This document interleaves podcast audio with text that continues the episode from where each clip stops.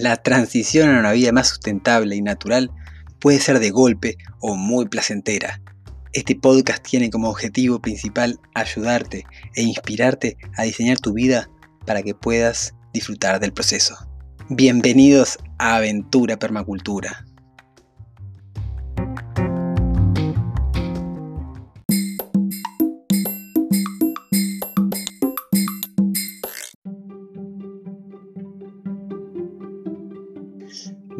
Pero muy buenas a todos. ¿Cómo están, valientes, queridas? ¿Cómo andan por ahí? Espero que estén muy bien. Yo por acá en un día soleado, hermoso en el campo. Ya estuve regando los árboles. La verdad que están brotando hermosos. Es tan lindo ahí como ayer.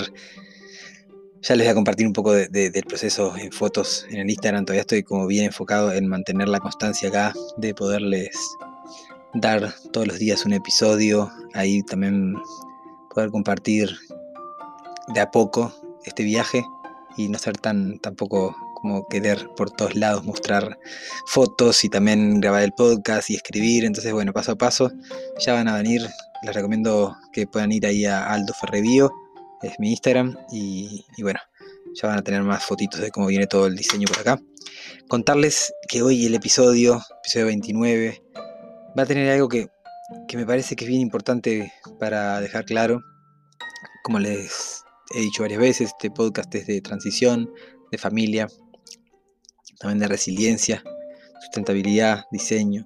Y hoy vamos a hablar un poco de cuáles son los motivos internos y los motivos externos para hacer la transición, para dar el paso, para, para empezar a poner la flecha, para empezar a poner ya la mirada en el movimiento al campo. Vamos con el episodio número 29 de Aventura Permacultura.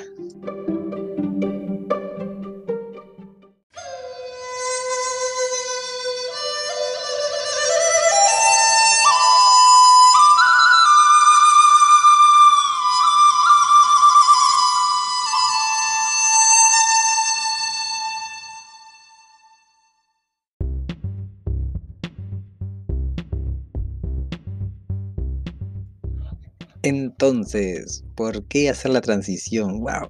O sea, si me voy a, mi pasado, ya recuerden en el episodio 1 estaba un poco la historia que yo transité para, poder decidir hacer la transición, pero si me voy así al tiempo, al 2012, 2013, sin duda que, una crisis, un, una ruptura dentro mío y una necesidad de redefinirme, una necesidad de reencontrarme, de rediseñarme justamente.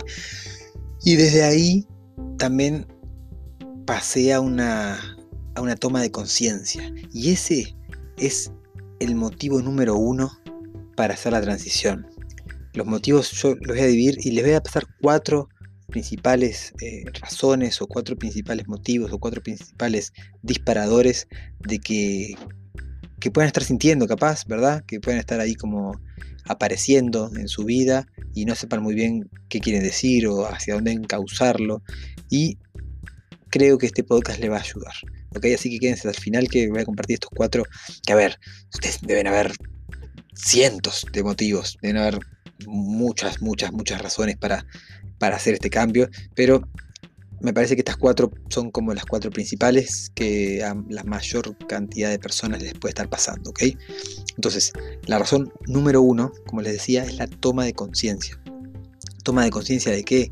Toma de conciencia de que la naturaleza es un espacio en donde nosotros podemos vivir y vivir bien y vivir conectados con los ciclos naturales, conectados con los recursos, poder, como la toma de conciencia también de, de, lo... A ver, voy a hacer un juicio, ¿ok? Perdónenme, mis queridas y mis queridos. Eh, jugar, sé que no, no, es, no es la intención nunca, pero, pero voy a hacer un juicio así como bien rapidito, ¿ok? No, no se asusten. Eh, el estilo de vida que llevan, llevamos la mayoría de los seres humanos en el mundo occidental, está mal. O sea, está, está, estamos pasando por un, por un proceso en el que estamos aprendiendo por el error. Y nos está llevando más tiempo del que, del que sería propicio, ¿verdad? O sea, muchas veces, bueno, cometemos un error. Y está esta frase que no me acuerdo de quién es, que dice como que el ser humano es el único que, que cae en la misma trampa o que comete un error, el único animal que comete un error dos veces o algo así.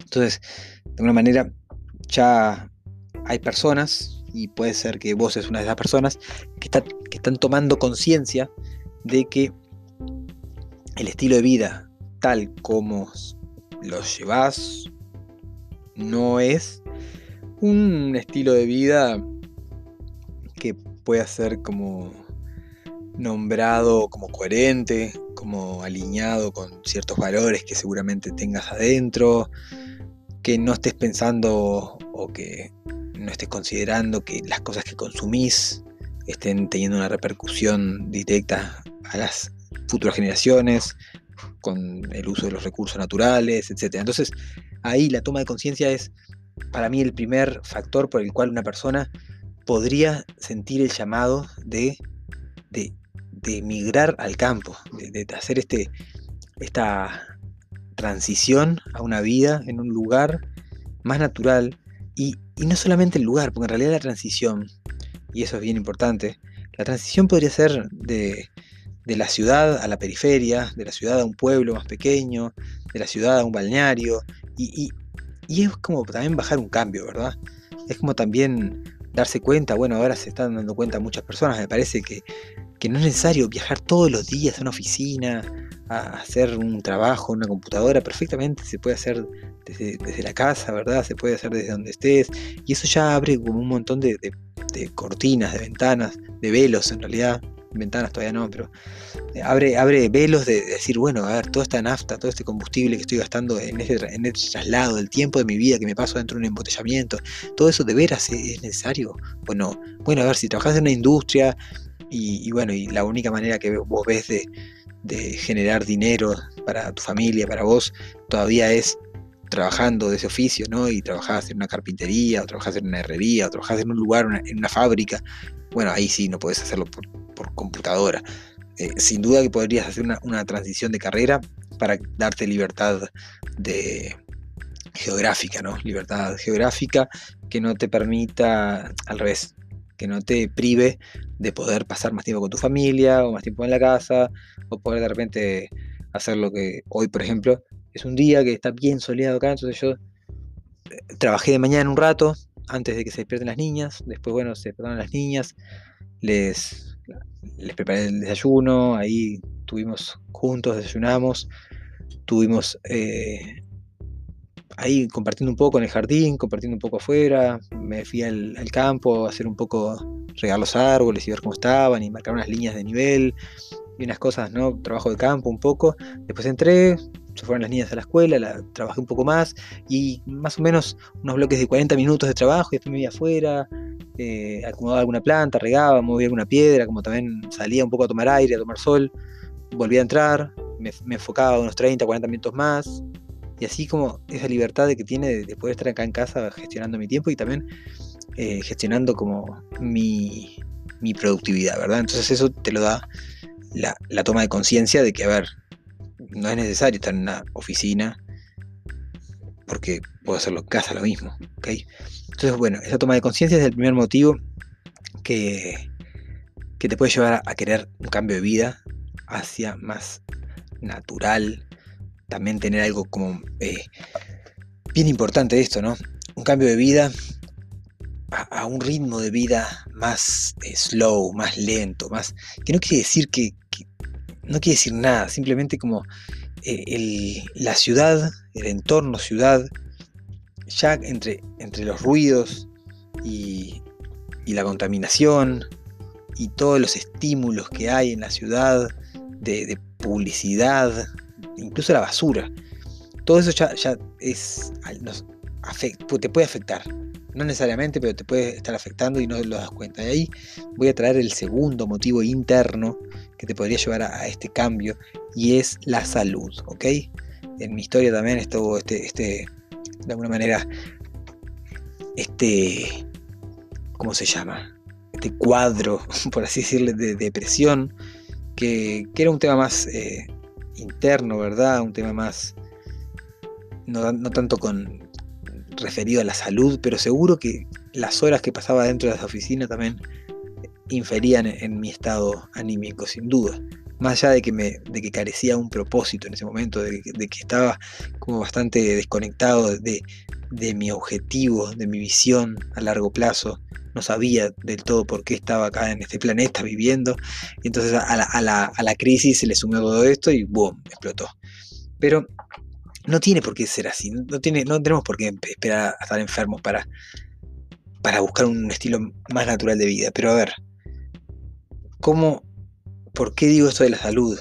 Yo me di cuenta de esto así muy fuerte cuando nos mudamos para acá, para el campo, para la primera casa. Nosotros ya llevamos, tuvimos que vivir en dos casas antes de poder eh, tener la nuestra, porque nos llevó esos cinco meses que estuvimos construyendo, más los cinco meses que estuvimos observando, nos llevaron unos diez meses mudarnos y casi un año.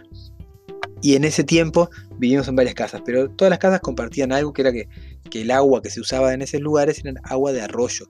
Y esa agua de arroyo que son unos arroyos muy puros. Y nosotros cuando, cuando yo me empecé a duchar en esa agua, fue abrir la canilla, ¿no? Y meterme abajo y, y sentir el olor, sentir el gusto de esa agua. Y era wow. O sea, en las ciudades nos bañamos en cloro por favor, gente. Es como también tiene que mucho que ver con la toma de conciencia, con lo anterior, ¿no? Pero el, cambio en la piel que, que podés llegar a tener solamente por dejar de bañarte con agua que es puro cloro. Bueno, se, venden hasta filtros para ducha, imagínense. Porque si los que diseñan las cosas, no, como diseñador industrial les digo, los que diseñan las cosas no siempre, a veces sí, pero no siempre diseñan las cosas eh, solamente para vender. Si hay un filtro para ducha es porque el agua de ducha tiene que ser filtrada. y, si hay un filtro de ducha y, no pueden acceder todas las personas a ese filtro, es porque la mayoría de las personas se están bañando, o sea, eso quiere decir que la mayoría de las personas se están bañando en agua que es puro cloro y otros. ¿Ok?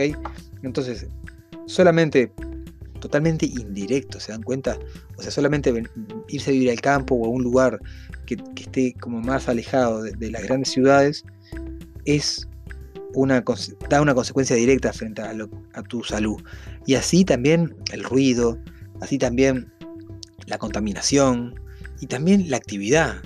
O sea, yo me paso moviendo y yo sé que los vecinos acá subiendo el cerro, bajando el cerro, caminando para acá, subiendo para allá, yendo al huerto, sacando, subiendo baldes de esto, regando. Ayer me pasé quizás unos media hora, 40 minutos regando a balde.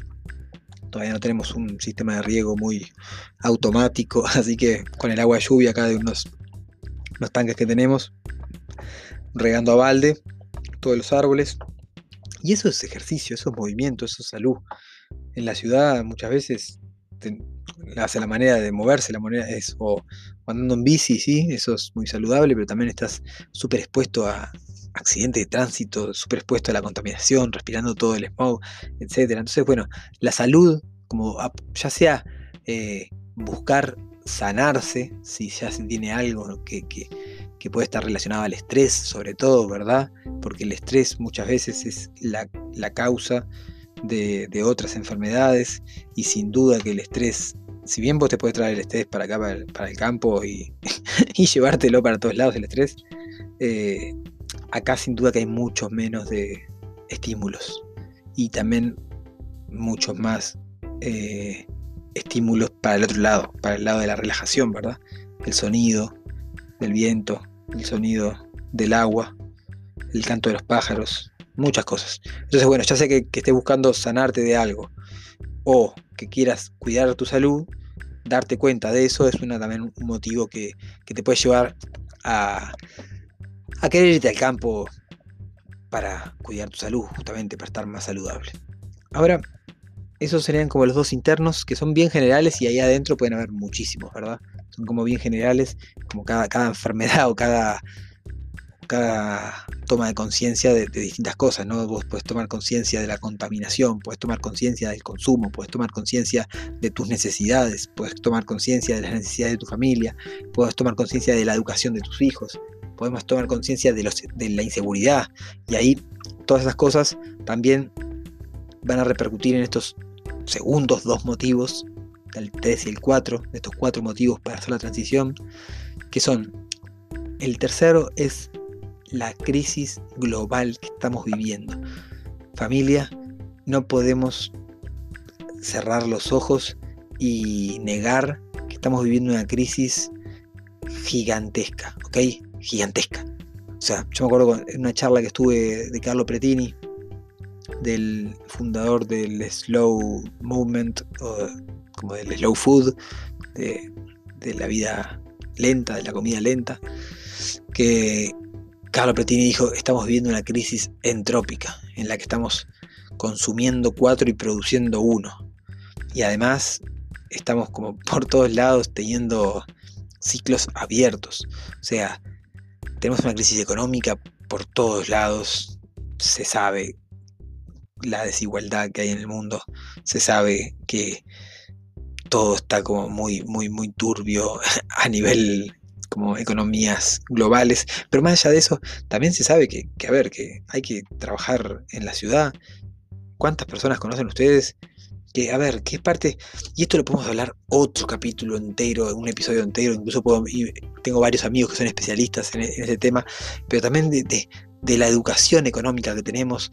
Estamos venimos programados, según de dónde venimos, venimos programados con una serie de creencias, de programas respecto a la economía que, depositamos generalmente eh, en el gobierno, en las crisis, etcétera, depositamos nuestro poder de, estar, ¿no?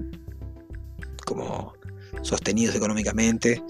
Y bueno, y lo cierto que, que no depende de eso. Pero en la ciudad, eh, eh, el ritmo te lleva hacia ahí, estás adentro del programa, estás adentro del, estás adentro del mecanismo. Entonces es mucho más difícil querer salirse desde ahí adentro. Es necesario ayuda para tomar conciencia. Entonces, bueno, la crisis económica, la crisis ecológica, las ciudades son ahí el máximo, si bien en el campo se hace cualquier cagada, y perdónenme que, que les hable así, pero en el campo yo he visto cada cosa desde quemas que ahora por están por todos lados quemando el planeta entero, ya sea por la ganadería intensiva o ya sea por los monocultivos, ya sean de soja, de maíz, forestales, y hay un montón de cultivos más que llevan a quemar.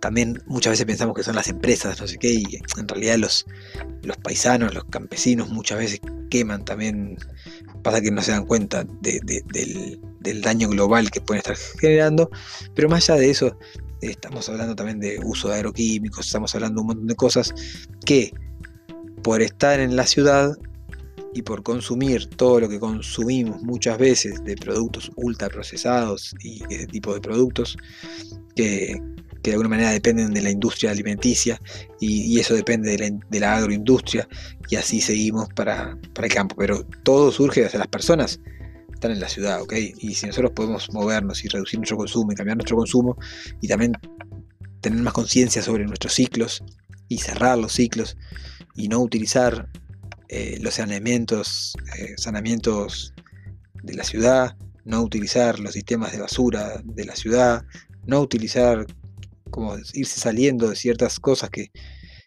bueno, no van a cambiar quizás por mucho tiempo y, y hay que ir construyendo de la otra manera. Yo ayer pensaba justamente, estaba en un momento de eso como muy, pero como, como pensando, no, a ver, ¿desde dónde y esto es bien interesante. ¿Desde dónde podría, si yo el día de mañana, nosotros tenemos un auto muy chiquito, muy económico, como bastante nuevo, pero muy económico de combustible, un motor bien chiquito, y lo cierto es que está sufriendo un poquito acá en el campo, ¿verdad? Y fue como, bueno, a ver, si, el día de mañana eligiese cambiar el auto, ¿verdad? Y como, ¿cómo, cómo sería ¿no? la mejor manera para los criterios, qué criterios tendría, ¿no? Sería, y sin querer, el primer criterio yo sé que es no radicalidad y no querer demostrarle nada a nadie, ¿ok? Entonces sé que para todas las decisiones que tomes puede haber alguien que te pueda juzgar como asesino, ¿verdad? Ahí están las radicales. Entonces, como pensando, ¿no? Bueno, ¿qué auto, qué auto sería el, más indicado para este momento humano, ¿no? Para este momento mundial? Porque lo cierto es que vivimos acá y todavía no somos ni cerca de autosuficientes, ni tampoco queremos ser autosuficientes, pero sí tener redes locales con las cuales podamos intercambiar los productos que necesitemos para sobrevivir. Pero sabemos que para eso puede pasar 5 años, 6 años, 10 años, 20 años. Y por ahora necesitamos ir a Rocha, tenemos también familia a la cual cada tanto nos interesa visitar, también tenemos niñas pequeñas y, como tener un vehículo ante cualquier accidente, por ejemplo, hace unos meses Mora se cayó de la escalera, se cortó arriba de la ceja y se hizo un tajo bastante grande, así que nos fuimos al hospital acá de Rocha, entonces tuvimos que, manejar, o sea, estamos a 20 kilómetros, ¿ok? Entonces, de alguna manera, esto nos, nos lleva a que el vehículo sea algo fundamental o bueno, o algo que tenemos que tener acá para, poder sostenernos en este, en este lugar, en este sueño. Entonces, empezando cuáles serían los criterios, dirá, bueno, ¿y por qué no inventan?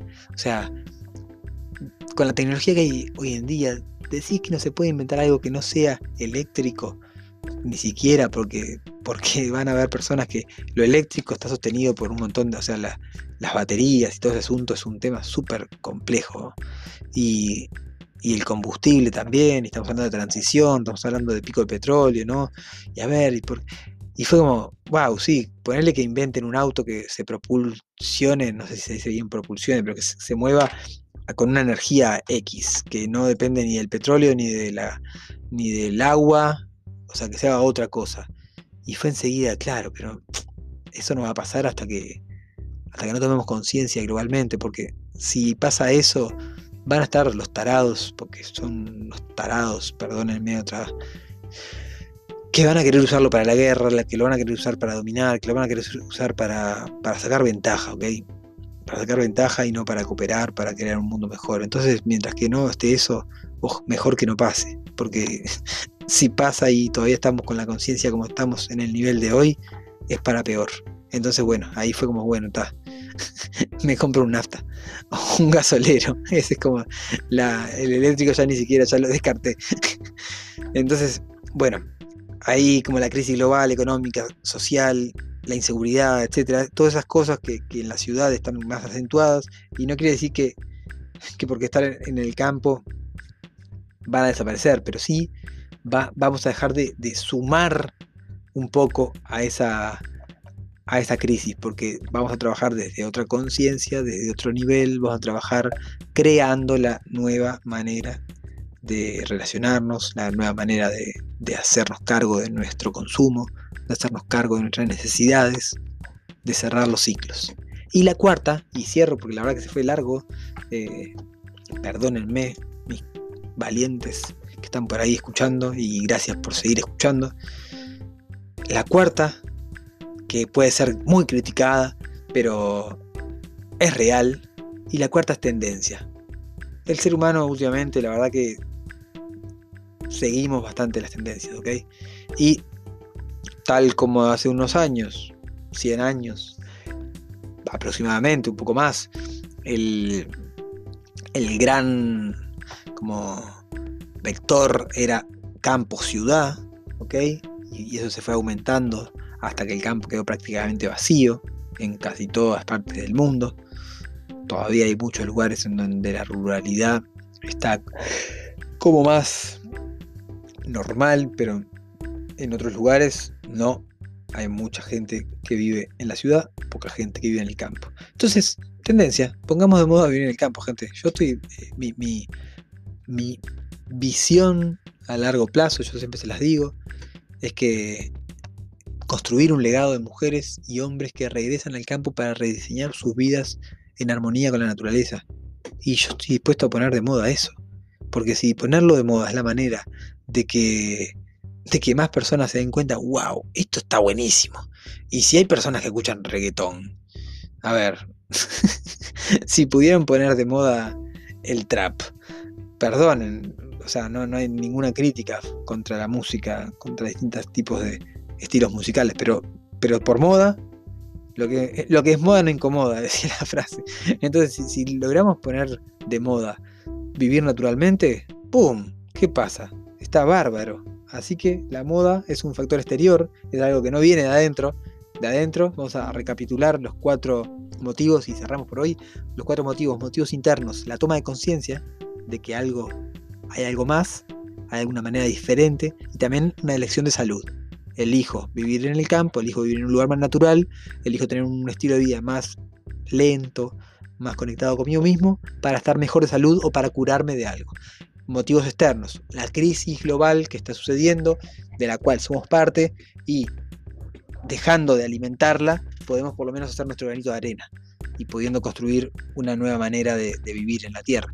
Y por otro lado, una nueva, una nueva vieja manera de vivir en la Tierra. Pero bueno, también aceptemos lo que estamos en nuestro condimento. Y por otro lado, se me cayó el pincel, la tendencia. ¿ok?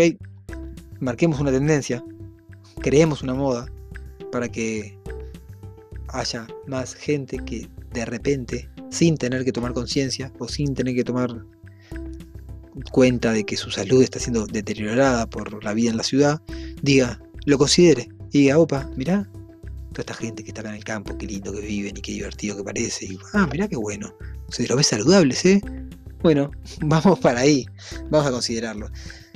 Gente, les dejo por hoy un capítulo larguito, quizás sea la nueva normalidad, 24 minutos, un poco más.